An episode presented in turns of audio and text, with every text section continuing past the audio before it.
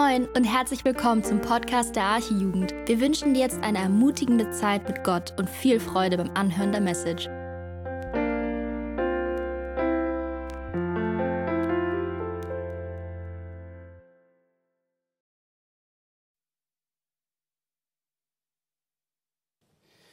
So, mal gucken. Wow, schön. Hören kann man mich. Das ist schön. Ja, ihr Lieben, mein Name ist Daniel. Ähm, war, glaube ich, erst vor vier Wochen hier. Und ähm, ich muss sagen, mich macht das heute sehr, sehr demütig, hier zu stehen. Denn ähm, es war nicht ganz einfach, diese Predigt zu schreiben. Ähm, war ein bisschen turbulent. Und ähm, ich habe diese Predigt heute erst geschrieben. Aber dass ich diese Predigt erst heute schreiben konnte, macht mich irgendwie sehr demütig vor Gott. Als ich heute Morgen aufgestanden bin, habe ich wirklich unter Tränen Gott angefleht. Ich hatte mir einige Sachen zusammengeschrieben und habe sie komplett verworfen. Und ich war auf meinen Knien und ich habe ein paar Tränen vergossen und sagte, Gott, du musst Gnade geben. Ich kann das nicht. Es freut mich also umso mehr, dass wir heute hier sind und dass ich heute hier sein darf.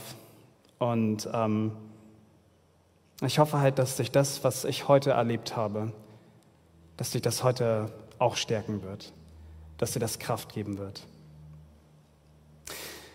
Wir haben eine Predigtreihe und in dieser Predigtreihe geht es um den sogenannten Jüngerschaftskurs von William MacDonald. Und ähm, wir hatten schon im Vorfeld, da hatten wir so einige Themen. Ich muss deswegen mein Smartphone einmal aufmachen, es waren schon so viele Themen. Ich kann euch nur auf jeden Fall sagen, auch für diejenigen, die online dazugeschaltet sind, wenn ihr daran Interesse habt, bei YouTube oder bei Spotify könnt ihr das alles nochmal nachhören. Da gibt es solche Themen wie unter anderem zum Beispiel sieben Voraussetzungen für Jüngerschaft, Hindernisse, voller Einsatz, lebendiger Glaube, Gebet, mit dem Evangelium die Welt erobern, es kostet doch nichts und doch alles. Das sind vielleicht alles Predigten, die sehr, sehr spannend sind, die ihr euch nochmal anschauen könnt, gerade wenn euch das Thema Jüngerschaft besonders interessiert. Und ähm, was ist eigentlich Jüngerschaft? Ich glaube, diejenigen, die schon länger hier sind, die haben schon ordentlich aufgepasst. Nur ganz kurz einmal schnell umschrieben, was eigentlich Jüngerschaft ist. Ich sage immer am liebsten, ähm, dass Jesus Christus, er ist so vieles. Jesus Christus ist unser Messias. Jesus Christus ist unser Retter. Jesus Christus ist unser guter Hirte. Jesus Christus ist gleichzeitig unser Fürsorger. Jesus Christus hat so viele Dinge. Aber Jesus Christus war auch ein Lehrer. Oder lass mich vielleicht so sagen, Jesus Christus ist auch heute noch ein Lehrer. Und er hat ein ganz besonderes Herz dafür, seine Jünger zuzurüsten. Er möchte, dass seine Jünger weiterhin im Glauben wachsen. Und dazu bedarf es immer wieder auch Lektionen, die Jesus ihnen mitgegeben hat, damit sie ein Leben als Jünger auch richtig vor, seinem, vor Gott selbst führen können. Und dazu hat McDonald eine Predigtreihe oder ein Buch geschrieben, welches wir auch hier in der Jugend zusammen durchgehen. Und heute soll es darum gehen, wo ist dein Schatz? Ich kann mich sehr gut erinnern, ich habe so vor, ich weiß gar nicht, vor ein, zwei Jahren habe ich immer, während ich Zähne geputzt habe, habe ich immer solche Videos gesehen. Einfach mein Smartphone hier, kennt ihr wahrscheinlich auch, einmal hier diesen Hebel hier rumgelegt, habe es dann so hingelegt und habe mir dann nebenbei was angeguckt. Und ganz häufig, was ich gemacht habe, weil ich gerade, ja, ich bin Englischlehrer, ich versuche dann auch immer auf Englisch dann Dinge auch nebenbei noch zu hören. Und ich weiß nicht, ob ihr diese Videos kennt, wo ähm, so ganz krasse Häuser gezeigt werden. Also wirklich die Creme de la Creme aller Häuser. Also solche Häuser, wenn du sie siehst, die so mindestens 10 Millionen US-Dollar kosten und eben halt noch viel höher. Und wenn du dir diese Häuser so anguckst und diese Immobilienmakler, die dann auf Englisch dort reden, dass sie da so an, äh, auch so zeigen, dann siehst du dort, wow, mindestens fünf Schlafzimmer, fünf, sechs, sieben Badezimmer. Und dann hast du dann vor der Garage hast du so die krassesten Autos überhaupt stehen. Da hast du dann einen Ferrari dort stehen, Lamborghini, dann, äh, dann richtig krassen Bentley oder den fettesten Mercedes. Und dann denkst du dir, als wäre das nicht schon genug, zeigen sie dir noch mehr. Als würden sie wirklich sagen, in your face gibt es noch so einen richtig krassen Swimmingpool, mindestens 25 Meter lang.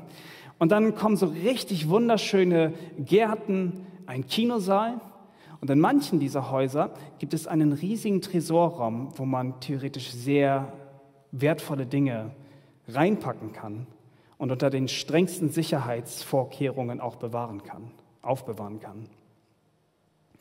Wisst ihr, das hat mich ehrlich gesagt richtig getriggert, das hat mich richtig gepackt. Wenn ich diese Häuser gesehen hatte, habe ich mir jedes Mal gedacht, boah, wäre schon krass, wenn das mein eigenes Haus wäre.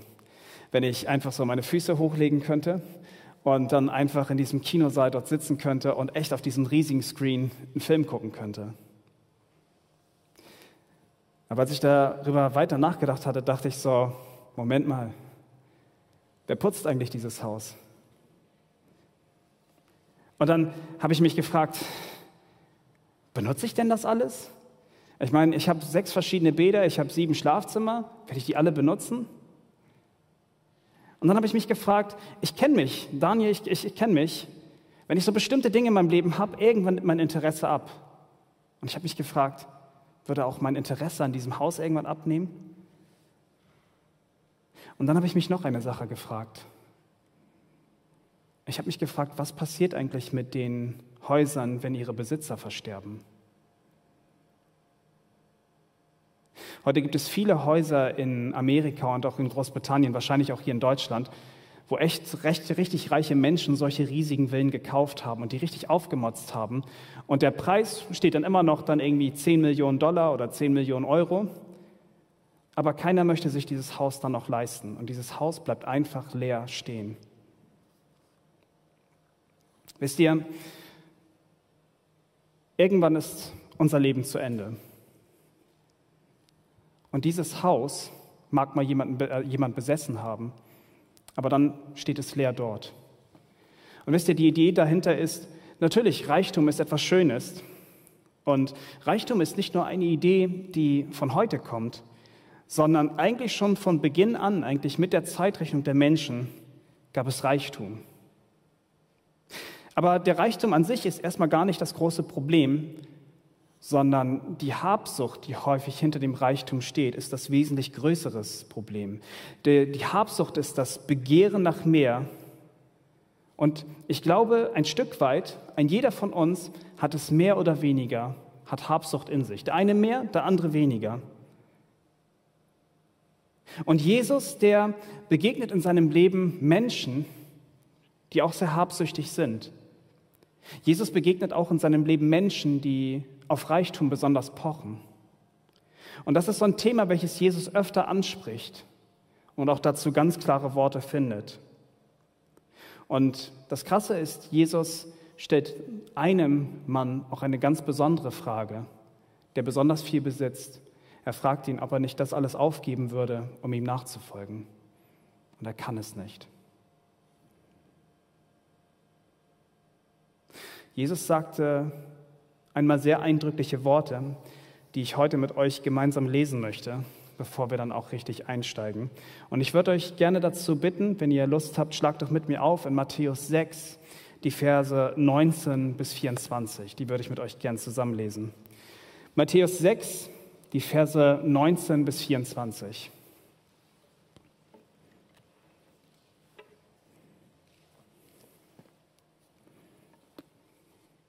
Ich lese einmal vor. Ihr sollt euch nicht Schätze sammeln auf Erden, wo die Motten und der Rost sie fressen und wo die Diebe nachgraben und stehlen. Sammelt euch vielmehr Schätze im Himmel, wo weder die Motten noch der Rost sie fressen und wo die Diebe nicht nachgraben und stehlen. Denn wo euer Schatz ist, da wird auch euer Herz sein. Das Auge ist die Leuchte des Leibes. Wenn nun dein Auge lauter ist, so wird dein ganzer Leib Licht sein. Wenn aber dein Auge verdorben ist, so wird dein ganzer Leib finster sein. Wenn nun das Licht in der Finsternis ist, wie groß wird dann die Finsternis sein? Niemand kann zwei Herren dienen, denn entweder wird er den einen hassen und den anderen lieben, oder er wird dem einen anhängen und den anderen verachten. Ihr könnt nicht Gott dienen und dem Mammon. Ich möchte mit uns nochmal beten.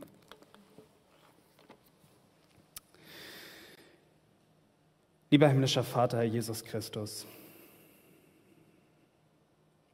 es macht mich demütig, dass wir so vor dir kommen, Herr. Es macht mich demütig, Herr, jetzt dein Wort rauszulegen und es herauszubringen. Herr, wer bin ich, dass ich das tun dürfte? Aber danke, dass wir aus deiner Gnade heraus dazu auch bestimmt sind, diese Dinge zu tun. Herr, ich möchte dich darum bitten, das ist ein sehr praktisches Thema. Und ich glaube, dass wir alle ein Stück weit ein Problem damit haben, mit Dingen, die wir so sehr begehren, mit Dingen, die wir auch gerne in unserem Leben haben wollen und auch unser Leben füllen wollen. Aber ich bitte dich jetzt, dass du uns alle durch dein Wort erleuchtest, Herr, dass du in unsere Herzen hineinsprichst und dass wir einen wunderbaren Segen davon tragen werden. Herr, wir befehlen dir das jetzt alles an. Und so bitten wir all dies in deinem wunderbaren und großartigen Namen, Herr Jesus Christus. Amen.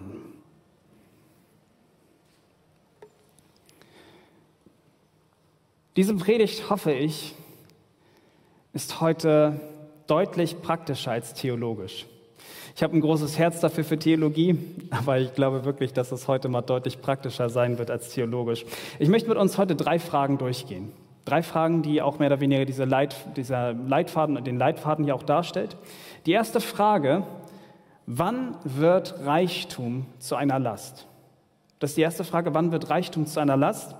Dann stelle ich die Frage, warum ist es falsch, sich Reichtümer anzuhäufen? Und dann möchte ich gerne die dritte Frage mit euch klären, wie gehen wir als Christen mit Reichtum um? Diese drei Fragen möchte ich mit uns durchgehen. Und wir fangen mit der ersten Frage an, wann wird Reichtum zu einer Last?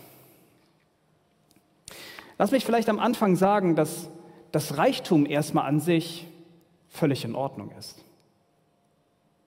Ich bin auch heute nicht hier, um dir zu sagen, hey, du darfst auf gar keinen Fall reich werden.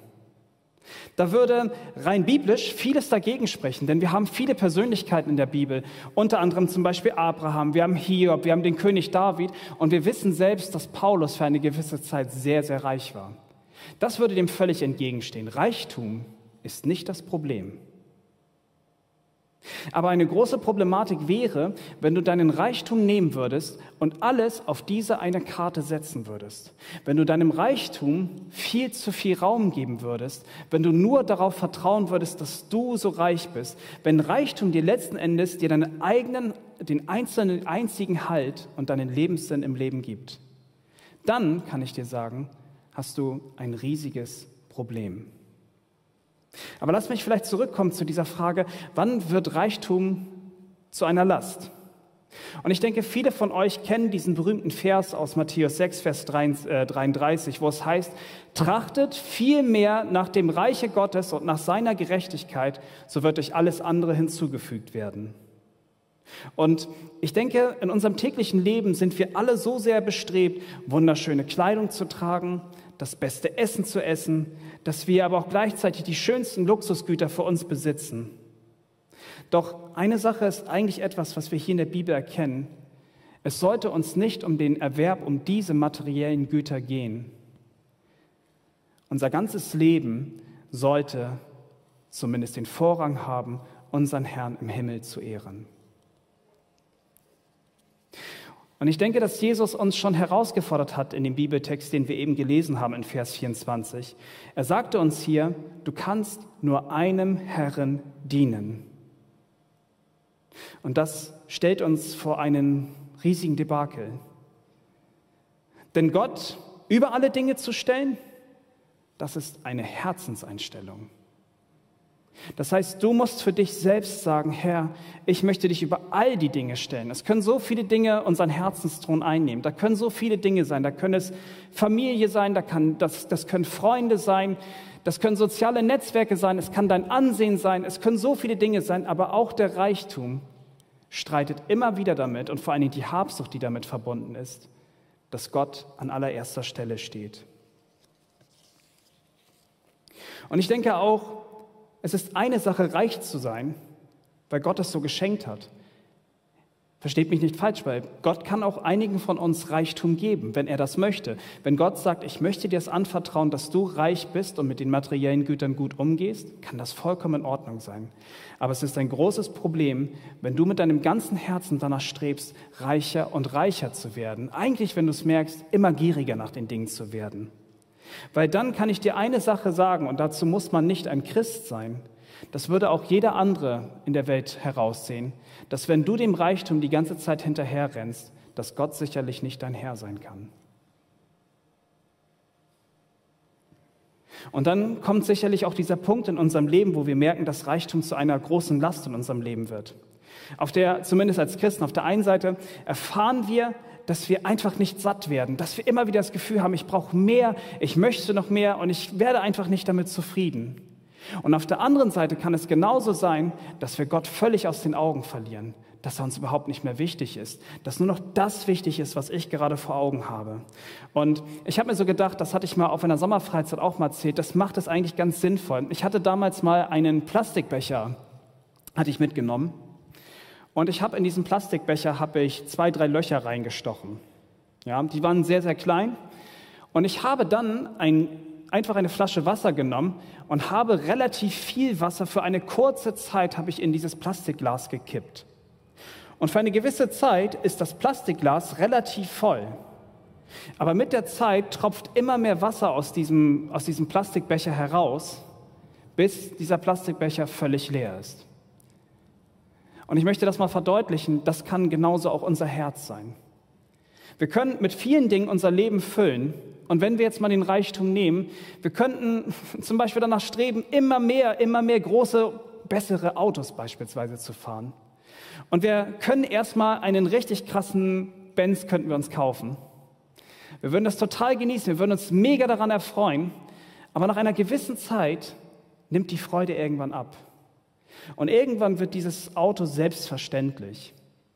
Und irgendwann merken wir, da scheint ein Loch in unserem Herzen zu sein, was wir so nicht stopfen können. Also muss es der, neueste, der neuere Benz sein. Denn innerhalb von neun paar Jahren gibt es wieder ein richtig schönes neues Modell. Und das ist ja nicht nur auf diese materiellen Dinge ähm, jetzt nur beschränkt. Wir können das mit so vielen Dingen machen. Aber Fakt ist, dein Herz wird einfach nicht damit voller. Nur für einen kurzen Moment mag es richtig voll sein, aber dann spüren wir doch wieder eine große Leere in unserem Herzen. Und wer gut aufgepasst hat, Jesus hat in dem Vers 19 uns einen direkten Befehl gegeben. Es ist kein, dass Jesus sagt, das kannst du so machen, sondern Jesus sagt, das sollst du so machen. Das ist ein Imperativ. Jesus befiehlt uns hier, dass wir keine materiellen Güter hier auf Erden uns ansammeln sollen. Das sagt er nicht, weil er uns sagt, hey, du sollst keine Freude mehr in deinem Leben haben, sondern er möchte uns eigentlich vor etwas schützen. Jesus möchte uns vor Habsucht schützen. Und ich möchte das vielleicht sagen, am Ende des Tages da mag auch unterhalb des Autos das, was alles Stahl ist, das mag vielleicht nach einer gewissen Zeit irgendwann rosten. Oder deine besondere Kleidung, die du trägst, nehmen wir mal vielleicht Kleidung von Hilfiger oder was auch immer, die werden genauso irgendwann wie der Aldi-Pullover irgendwann zerfressen werden. Jesus will uns eigentlich vor einer Sache bewahren, und zwar, dass wir durch diese Dinge unseren Blick vor Gott immer weiter abwenden. Aber ich möchte vielleicht das Folgende verdeutlichen. Vielleicht magst du den Einwand geben, ja, ist es dann so, dass ich dann nicht mehr arbeiten darf und Geld verdienen darf? Das ist auf gar keinen Fall das, was ich heute sagen möchte. Weil Gott hat uns Arbeit gegeben. Ich meine, klar, Arbeit ist erstmal vielleicht etwas, was aus dem Sündenfall heraus geschehen ist, wo es dann heißt, du sollst im Schweiße deines Angesichtes arbeiten. Aber eigentlich ist Arbeit etwas Gutes, weil Gott uns eigentlich durch die Arbeit auch sagen möchte, ich möchte dich versorgen, mein Kind. Ich möchte dir durch die Arbeit auch Geld geben, sodass du dir Essen kaufen kannst. Ich möchte dir Geld geben, damit du dir etwas zum Anziehen kaufen kannst. Für Eltern zum Beispiel ist es sehr wichtig, dass sie auch sagen, ich habe meine Arbeit und vielleicht auch ein bisschen Geld, damit ich euch, meinen Kindern, etwas Gutes geben kann. Ich finde das auch krass. Vielleicht gibt es auch einige von euch hier, die heute sagen, Daniel, ich verdiene überhaupt gar kein Geld oder ich verdiene vielleicht nur ganz wenig, mir geht es echt nicht gut. Aber lass uns vielleicht diesen einen Punkt trotzdem einmal ins Herz nochmal rufen. Wir leben hier in einem Land, das sage ich nur speziell hier für Deutschland, in einem Land, wo wir aufgefangen werden, wenn wir nicht genug zu essen haben. Zeigt mir das Kind hier in Deutschland, welches nicht zu essen bekommt. Mich hat das sehr bewegt, als ich das gesehen hatte, als ich vor kurzem hier in der Arche war und einige hier auch Flüchtlinge aufgenommen haben, dass sie hier etwas zu essen haben. Hier in Deutschland ist es ein großes Privileg kein Kind soll hier hungern. Gott ist aber auch so, dass er sich auch es wünscht, dass wir ehrlich arbeiten. Ich möchte dazu mit euch zwei Verse lesen, in Sprüche 10, Vers 16 und in Sprüche 20, Vers 23. Wenn ihr wollt, könnt ihr das mal so mit aufschlagen. Ähm, Sprüche 10, Vers 16 und dann Sprüche 20, 23. Das steht erstmal in Sprüche 10, 16. Der Gerechte gebraucht seinen Erwerb zum Leben, der Gottlose sein Einkommen zur Sünde.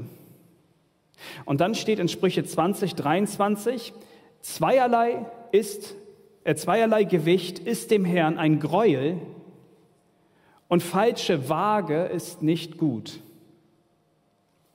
Was lernen wir aus diesen beiden Versen? Gott liebt es gar nicht, wenn wir auf illegale Weise Geld verdienen oder andere Menschen betrügen. Und damit meine ich nicht nur, dass da irgendjemand auf der Straße ist und irgendwo Drogen vertickt, sondern ich rede davon auch von jeder einzelnen Arbeit, die unter der Hand gemacht wird. Ich meine, wir alle haben einen Befehl bekommen, dass wir uns der, der, Staatlichkeit unterordnen sollen, dass wir uns dem Staat unterordnen sollen. Das bedeutet auch, dass wir Steuern zu entrichten haben. Es gilt für uns, einen ehrbaren Job zu haben und alle staatlichen Vorgaben auch sehr ernst zu nehmen. Gott liebt eben keine krummen Wege und ganz besonders nicht kann Gott krumme Wege im Berufsleben lieben. Und vor allen Dingen ist es ja auch ein logischer Rückschluss, denn wenn wir so etwas lieben würden, würde es die Sünde in uns nur noch weiter befeuern. Aber mit einem ehrlichen Arbeiten würden wir Gott die Ehre geben. Und falls du dich nun fragst, ja, aber Daniel, was bedeutet denn jetzt ehrliches Arbeiten? Ich sage dir ganz praktisch ein paar Dinge.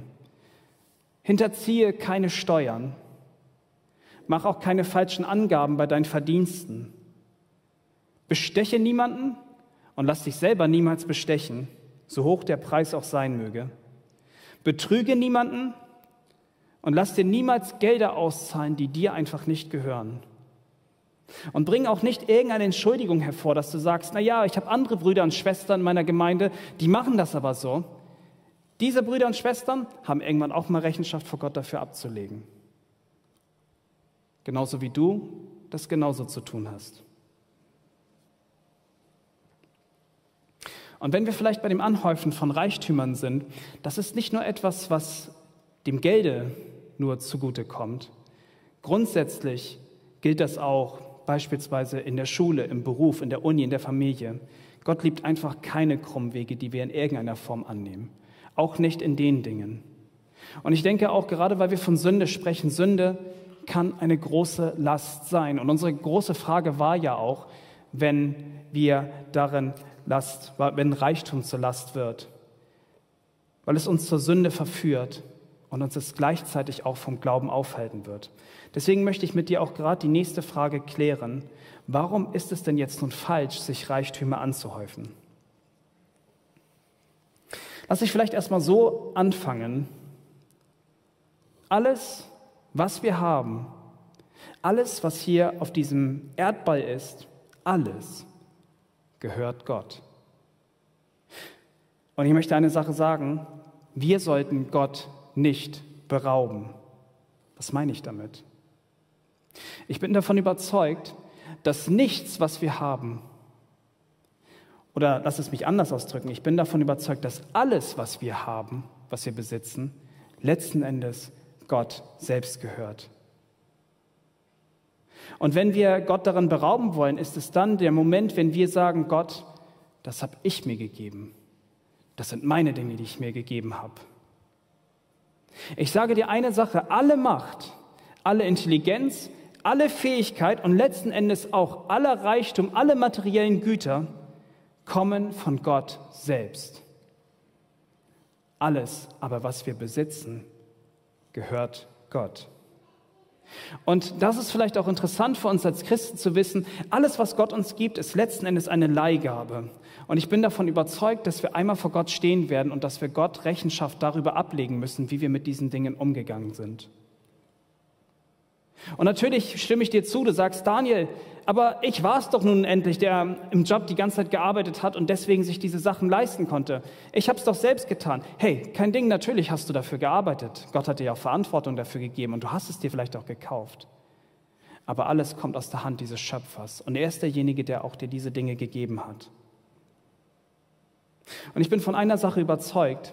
Ich bin davon überzeugt, dass wenn wir Reichtümer anhäufen, wenn wir sehr viel besitzen, dann wird unser Blick irgendwann auf Gott auch getrübt.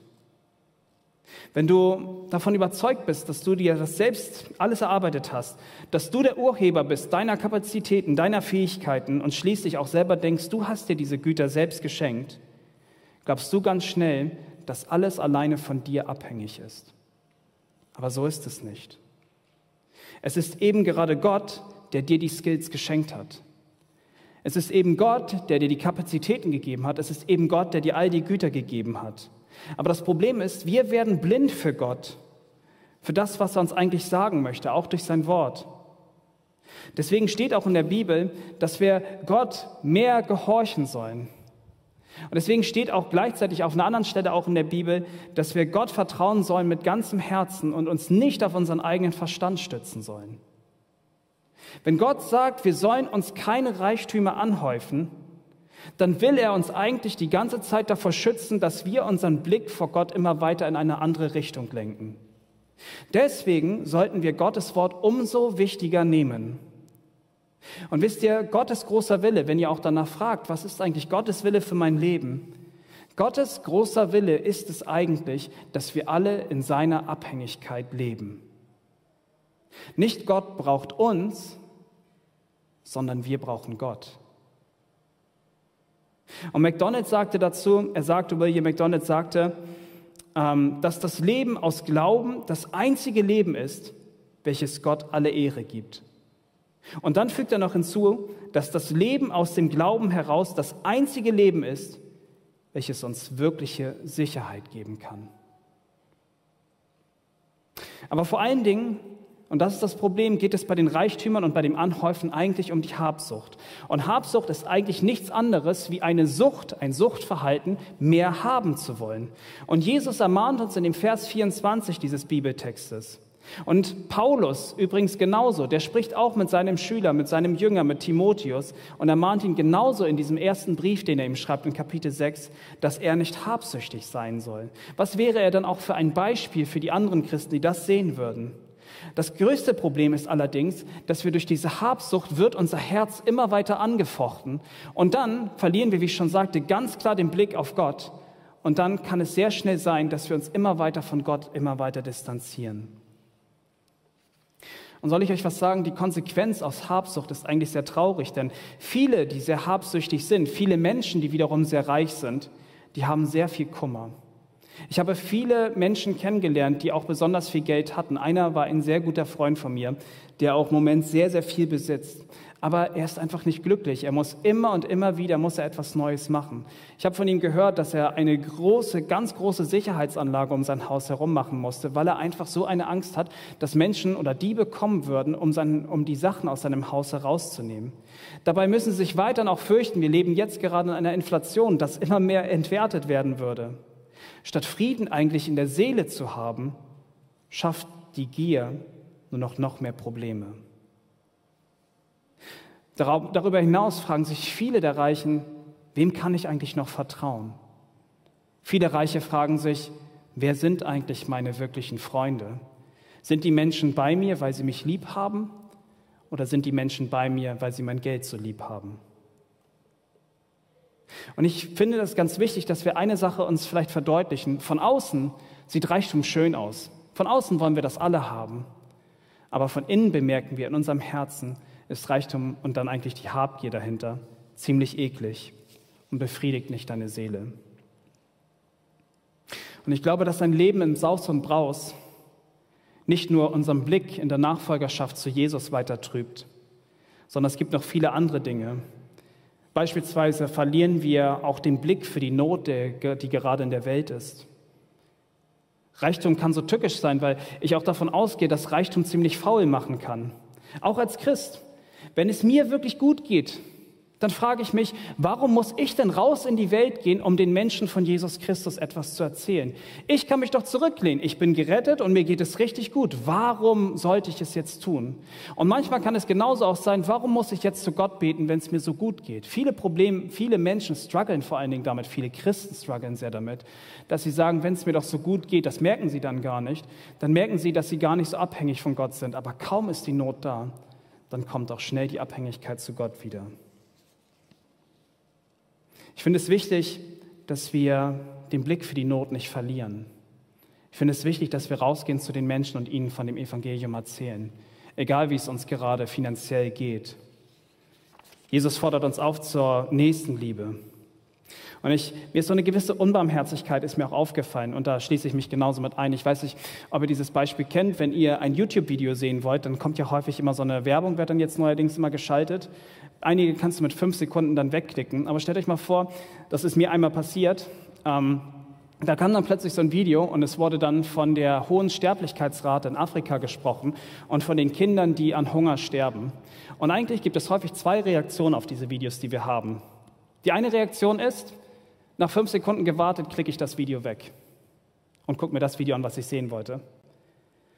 Und die zweite Reaktion ist häufig, ich gucke mir das ganze Video an bin mega betroffen darüber und dann gucke ich mir das Video an, was ich eigentlich sehen wollte. Versteht ihr, da ist so eine gewisse Unbarmherzigkeit in vielen von uns. Und ich will dich nicht ansprechen, vielleicht tust du da auch was in ganz besonderer Weise. Aber William MacDonald sagte, wir haben eine Welt, wo draußen viele Lazarusse gerade leben. Was meine ich damit? Es gibt viele arme Menschen und die Not ist groß da draußen. Und es sollte uns eigentlich viel mehr dazu bringen, wenn wir von Christus angerührt sind, an unserem Herzen zu helfen. Gerade jetzt die Krise, die wir haben, den Ukraine-Krieg, der gerade hier stattfindet, Menschen aufzunehmen, ihnen zu helfen, sie finanziell zu unterstützen, das ist wahre nächste Liebe. Vor allen Dingen dann, wenn wir merken, dass Gott uns so viel Überfluss geschenkt hat. Wie viel mehr können wir dann nicht auch dafür einbringen, dass andere Menschen dadurch Jesus kennenlernen? Aber ich möchte zu dem Bibeltext nochmal zurückkommen, in den, ähm, besonders in dem Vers 19. Jesus hat ja uns diesen, diesen direkten Befehl gegeben. Er sagte, ihr sollt euch nicht Schätze sammeln auf Erden, wo die Motten und der Rost sie fressen und wo die Diebe nachgraben und stehlen. Am Ende, alle materiellen Güter, die wir anhäufen, sind vergänglich. Am Ende hat keines dieser Objekte einen Ewigkeitswert. Denk mal darüber nach, was Jesus hier gesagt hat. Vielleicht mal anhand der Kleidung. Ich weiß nicht, wie ihr mit Kleidung umgeht. Wenn ihr Kleidung nach einer gewissen Zeit getragen habt, viele schmeißen die Kleidung weg. Vielleicht kannst du dich noch dazu aufbringen, dass du vielleicht zur Altkleidersammlung fährst und da deine Sachen in den Container schmeißt. Ähm, vielleicht verkaufst du auch deine Sachen bei eBay Kleinanzeigen, ich weiß es nicht. Aber letzten Endes ist es so, am Ende des Tages irgendwann werden diese Sachen von den Motten zerfressen. Verstehst du das Problem, was Jesus hier sagt? Kleidung oder auch andere extravagante Dinge, sie haben keinen Ewigkeitswert.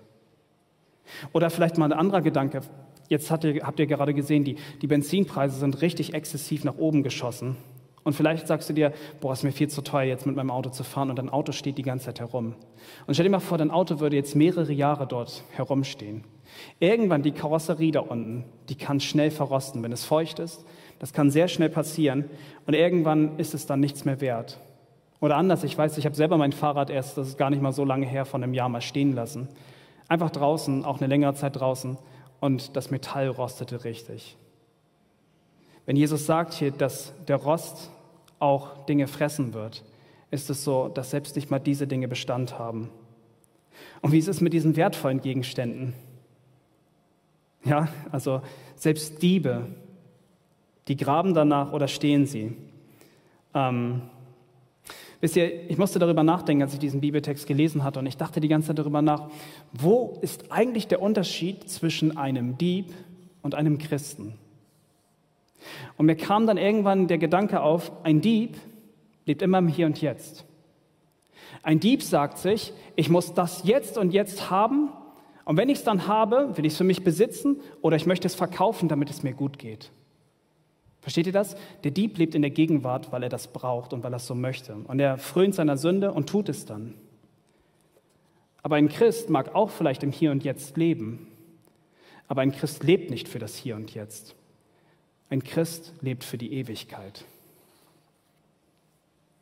Und sind wir mal ganz ehrlich, selbst die teuerste Rolex, der krasseste Benz, die besten Versace-Kleider, die krassesten Kartensammlungen, die exquisitesten Parfüms, deine teuersten Sneakers, deine beste Cap und letztendlich dein Geld, du wirst diese Dinge nicht mit ins Grab nehmen können. Und selbst wenn du diese Dinge in dein Grab nimmst und sie so wertvoll sind, dann mag vielleicht der ein oder andere Dieb auch kommen, dein Grab aufmachen und dir diese Dinge wegnehmen. Ich bin vielmehr von einer Sache überzeugt. Ich bin davon überzeugt, dass jeder einmal von euch vor Gott, dem Schöpfer selbst, nackt stehen wird.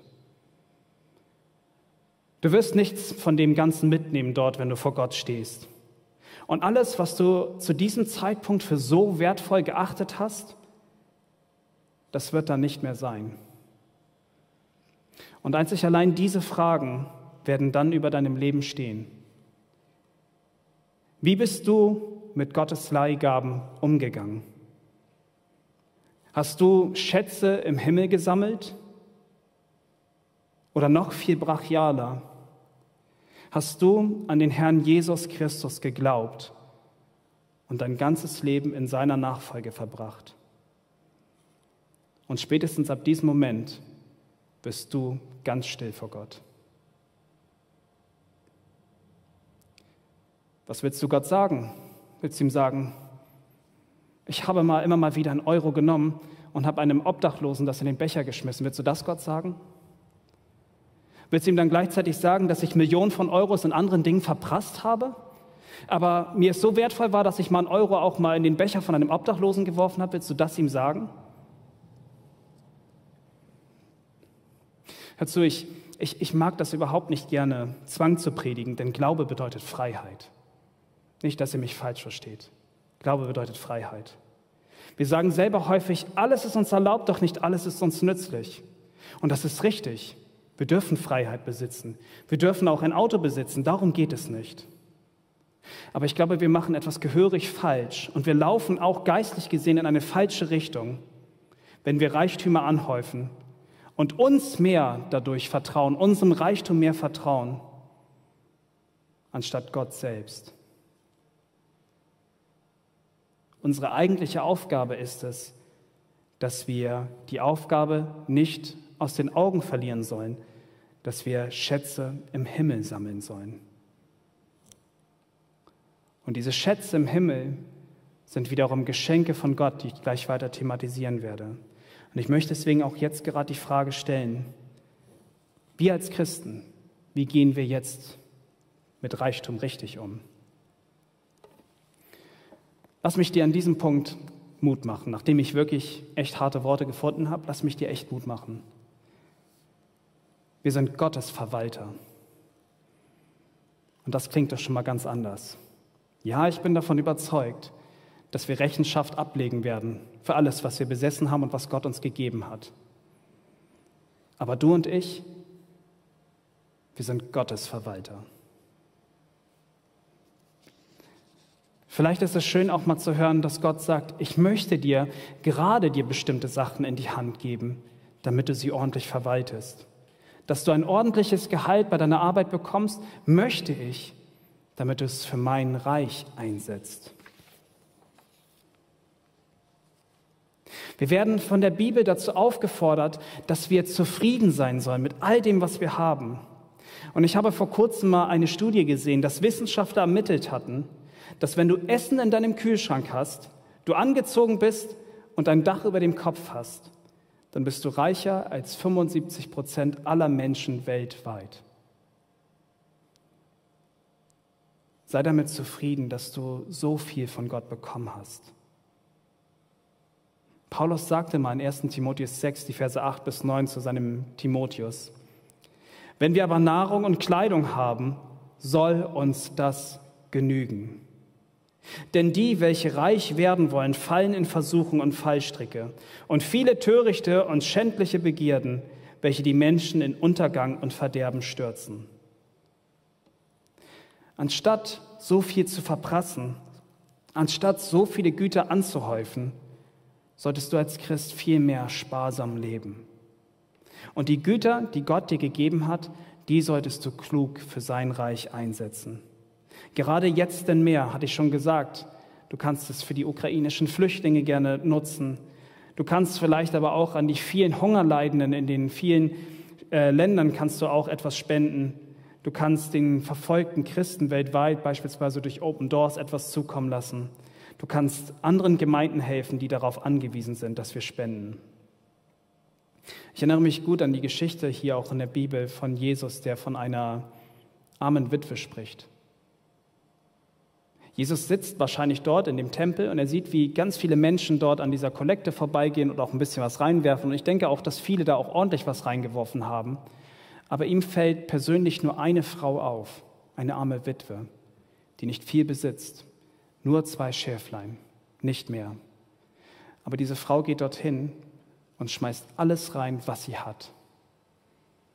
Und wisst ihr, Jesus hat viele Menschen gesehen, aber an diese Frau erinnert er sich erinnert sich an diese Frau, die alles dafür gegeben hat.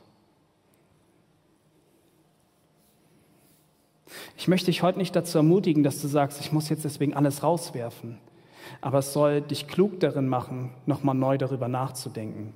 Über die Fragen, kann ich womöglich noch weiter helfen? Bin ich vielleicht auch schon in meinem Reichtum zu sehr gefangen? Bin ich vielleicht so ein bisschen zu bequem geworden? Hänge ich vielleicht viel zu sehr an den Reichtum? Letzten Endes bin ich davon überzeugt, dass wir ganz praktisch lernen dürfen, Gott komplett zu vertrauen in jeder Situation. Und ich weiß noch, das war auch eine Situation, das ist gar nicht mal so lange her, dass ich damals in meinem Referendariat, das muss drei, vier Jahre her sein, ich habe in meinem Referendariat echt nicht viel Geld verdient. Und ich hatte echt viele Rechnungen zu bezahlen. Und mir ist das heute immer noch sehr, sehr peinlich. Also nimmt es wirklich als einen Vertrauensbeweis, dass ich euch das heute erzähle. Aber mir war es so peinlich. Ich war davor, mich komplett zu verschulden. Ich hatte echt kein Geld. Mir ging es auch finanziell, ging es mir zu diesem Zeitpunkt wirklich nicht gut. Und ich kann mich an eine Situation erinnern, als dann auch hier noch vor Corona auch noch der Kollektebecher hier herumging und ich in mein Portemonnaie geguckt habe und dachte, ich habe dort 50 Euro. Ich habe es nicht kleiner. Hätte ich vielleicht 10 oder 20, wäre es vielleicht einfacher gewesen. Aber jetzt diese 50 Euro reinzuschmeißen, ich, ich, ich habe es gerade nicht anders. Aber ich habe gedacht halt so in dem Moment, Herr, du sagst, dass, dass du versorgen wirst. Herr, du sagst, dass du etwas Großes tun wirst. Und ich habe es reingelegt. Und ich kann mich an eine Sache erinnern. Ich hatte einen tiefen Frieden in meinem Herzen. Ich wusste, dass Gott mich versorgen wird. Und als ich nach Hause kam, habe ich eine alte Jacke gefunden. Die habe ich angezogen. Und mir ist aufgefallen, dass in der Innentasche 50 Euro waren.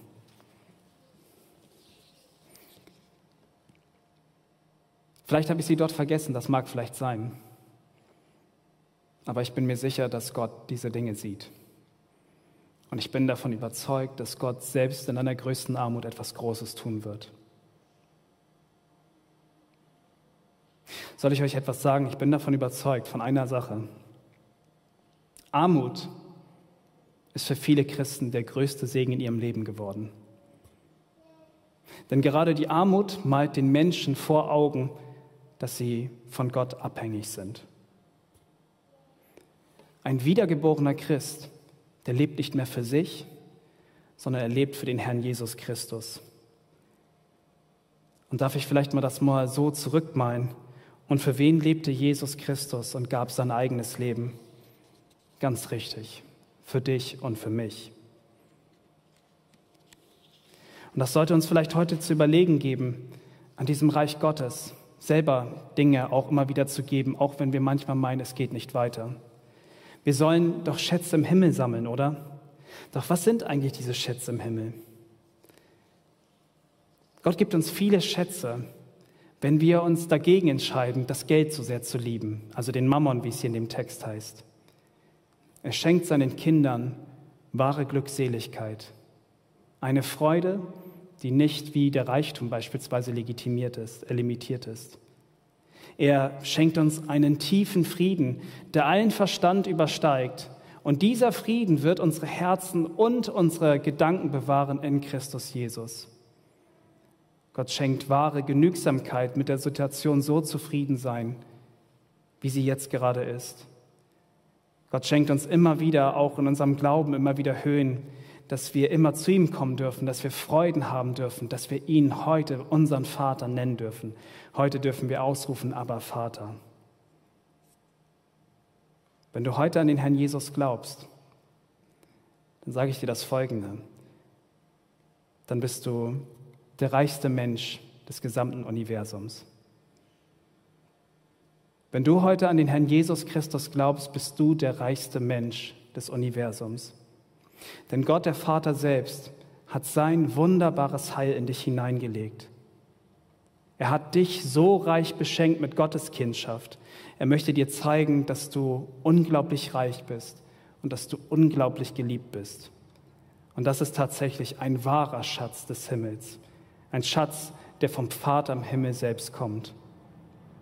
Und hier kommt der wunderbarste Punkt von all dem. Jesus hat uns alle, die wir heute an seinen wunderbaren Namen glauben, zu Menschenfischern gemacht.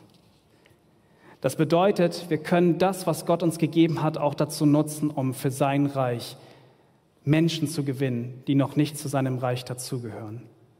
Wir können diesen Menschen von dem Wunder, von der wunderbarsten Nachricht aller Zeiten erzählen, von dem wunderbaren Evangelium. Und wenn sie daran glauben, an das Evangelium, wenn sie auch den Herrn Jesus erleben, dann werden auch diese Menschen in Ewigkeit auch zu diesem wunderbaren Reich gebunden werden. Ist das nicht herrlich? Und vor allen Dingen, lasst uns das Folgen nochmal zu Herz nehmen. All diese Dinge, die ich eben angesprochen habe, sie sind nicht vergänglich. Nein, all diese Dinge haben einen Ewigkeitswert. Keiner dieser Schätze kann jemals von Motten zerfressen werden. Keiner dieser Schätze kann jemals von dem Rost zerfressen werden. Nicht mal der gewiefteste Dieb kann dir das klauen, was Gott dir geschenkt hat.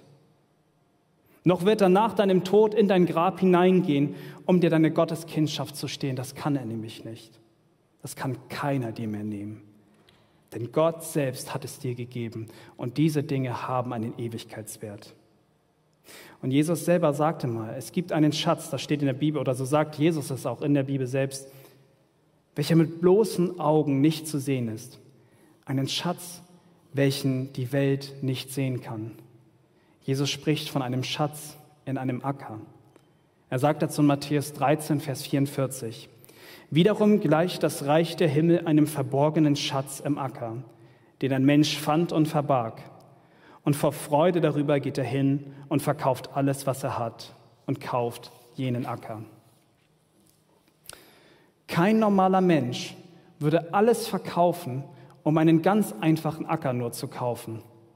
Doch dieser Mann in der Geschichte war intelligenter und besser dran als jeglicher anderer Mensch.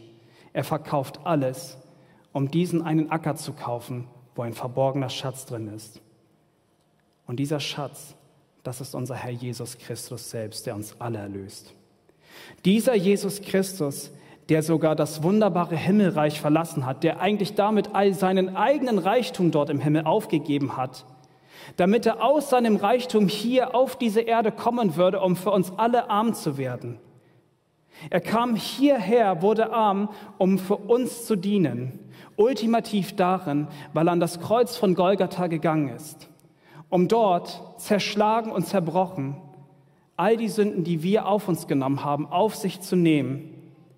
Und Jesus ließ dann sein kostbares Leben, weil er uns so sehr liebte, ließ sich strafen von seinem eigenen Vater für die Sünden, die wir begangen haben. Und er nahm all die Schuld auf sich, nahm das sogar in Kauf, all den Reichtum zu verlassen, weil Jesus Christus dich liebt. Und soll ich dir was sagen, was noch viel schöner ist als diese Nachricht? Jesus Christus lebt. Und das ist auch der Grund, warum nicht mehr Geld und auch nicht mehr der Reichtum, nicht mehr die Habsucht oder die Sünde über dich herrschen kann und dein Herr ist, sondern heute der Herr Jesus Christus selbst dein Herr und Heiland sein möchte. Heute, mein liebes Kind, wenn du heute den Herrn Jesus Christus noch nicht kennst, dann ist es heute an der Zeit, Frieden mit Gott zu schließen, weil er dich ganz persönlich heute anspricht und dir ganz persönlich auch ins Herz heute sagt, schließe endlich Frieden, lerne mich kennen. Ich möchte dich mit einem Reichtum überschütten, den die Welt nicht kennt. Ich möchte dir etwas geben, was dir noch kein anderer vorher gegeben hat. Ich möchte dir ewiges Leben geben. Und glaube mir, wenn du das hast, mein Kind, bist du reicher als jeder andere Mensch hier in diesem Universum. Das ist unser wunderbarer Schatz. Das ist unser Herr Jesus Christus. Die Lobpreisband kann gerne nach vorn kommen. Eine kurze Geschichte noch am Ende. Ein Prinz, der sich auf seine Schönheit und seinen Reichtum und hohen Rang nicht wenig einbildete, jagte einmal in einer einsamen Gegend des Gebirges.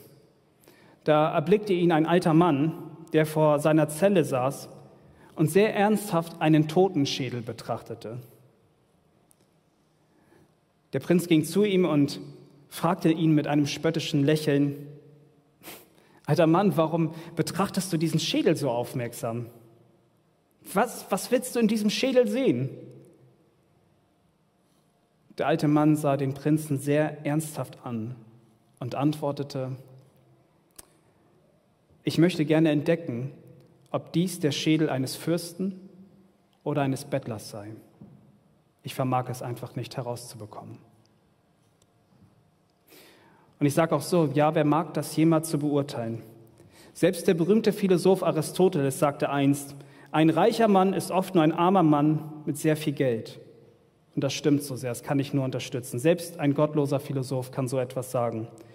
Aber wie viel Reichtum hast du, mein liebes Kind, wenn du an den Herrn Jesus Christus glaubst? Und ehrlich gesagt, diesem Herrn will ich auch mit ganzem Herzen dienen. Ich hoffe, du tust das auch. Amen.